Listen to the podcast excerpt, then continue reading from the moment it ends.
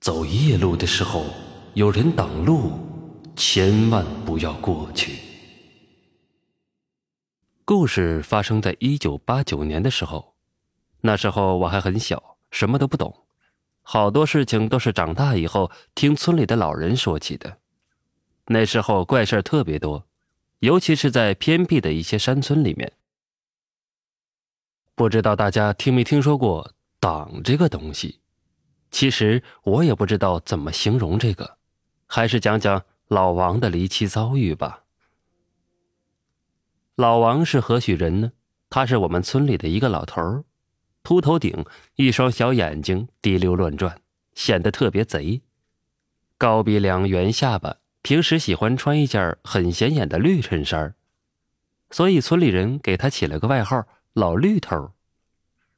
这老绿头平时不怎么和别人说话，平日里没事就爱上山采一些山货，然后套上驴车就去很远的地方贩卖，每次都要等到大半夜才能赶回来。也正因为如此，他有不少鲜为人知的诡异经历。平时乡亲们都劝他别为了那点钱跑那么远，夜里有很多不干净的东西出没的。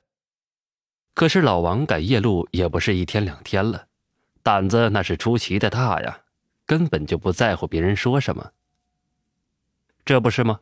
有一次他碰上了非常离奇的事情，差点儿把老命都搭上。那是一个普通的日子，和往常一样，天还没亮，老王就早早的上山了。等到了山上。老王的汗珠子已经开始在他脸上打滚了，太阳也从山的那边爬了上来。清晨第一缕阳光照射在老王的脸上，使得老王更加吃力了。他一边走一边四处寻找着那些藏起来的蘑菇啊、木耳之类的山货。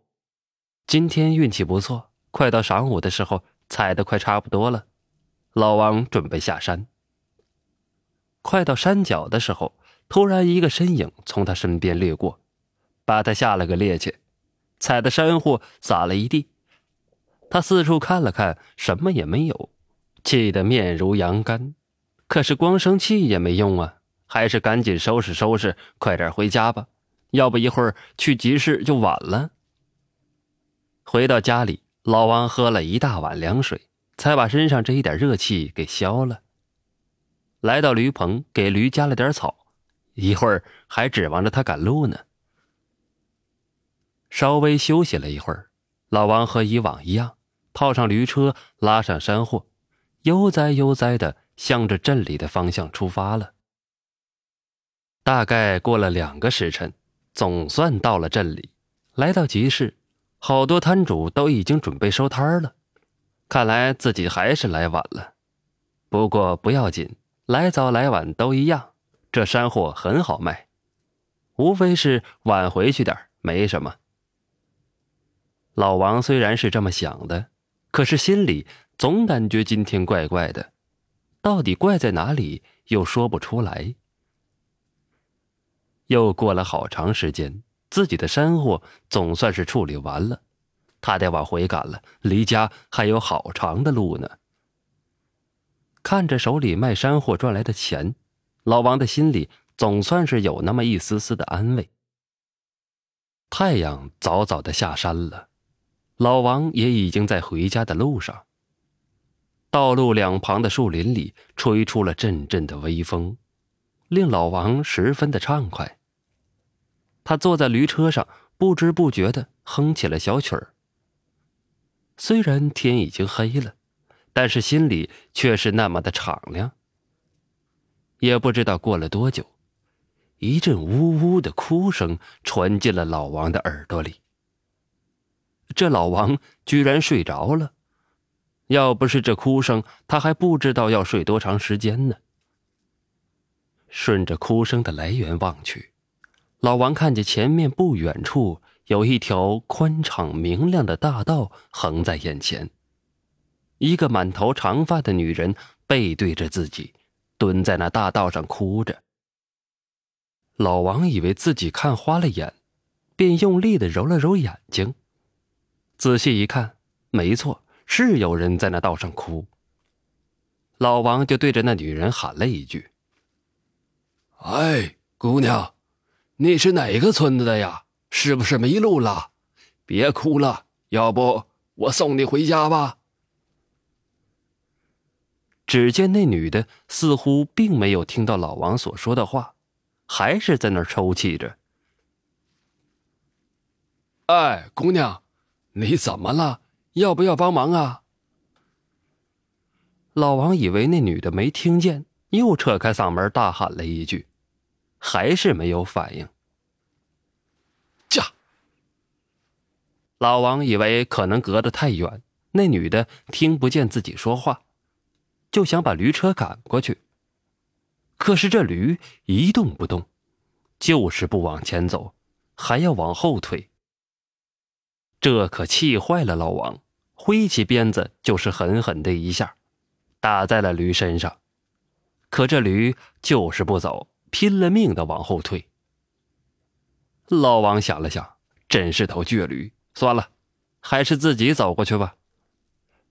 于是下车往那道上走，刚一迈步，驴就挡在自己的身前，无论怎么打都不闪开。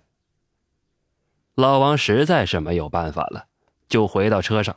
渐渐的，那哭声越来越小，老王也困得不行，就又睡了过去。天亮了，老王迷迷糊糊的睁开了眼睛，当时就吓了一大跳。自己这是睡在哪儿啊？前面不远处就是一条深不见底的鸿沟，自己昨晚看见的明亮的大道，居然是一条沟，怎么可能呢？老王怎么想也想不透。回到村里，老王不敢和别人说这事儿，但是他的老朋友老李头担心他，昨晚就没见他回来，今天早上就又过来瞧瞧。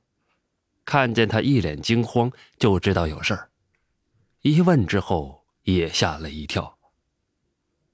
不过老李头见过的事情也不少，他告诉老王说：“哎呀，老哥，你这是碰见鬼挡路了呀！要不是那头驴，你就没命了。”啊？什么是鬼挡路啊？鬼挡路啊，就是有不干净的东西。挡住你的去路，引诱你到别的路上。这鬼挡又分黑的和白的。白天碰上的是白挡，就像你昨晚看到的那条路，不是特别明亮吗？这像白天的路一样，这是很常见的，我就听说过好多次。黑挡出现在白天，不怎么出现。哦。那驴怎么能救了我呢？他怎么知道那是什么呢？老王一脸疑惑的问道。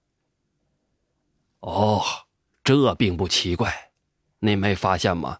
一般驴马之类的这些牲畜前面的一个腿上，都有一个圆形的黑色的东西，那上面没有毛，据说那是他们的第三只眼睛，在晚上。”也能看见路。正因为如此，你的那头驴看见了沟，当然不能往前走了。况且你和他这么多年，他也总算通点人气，自然也不会让你去送死了。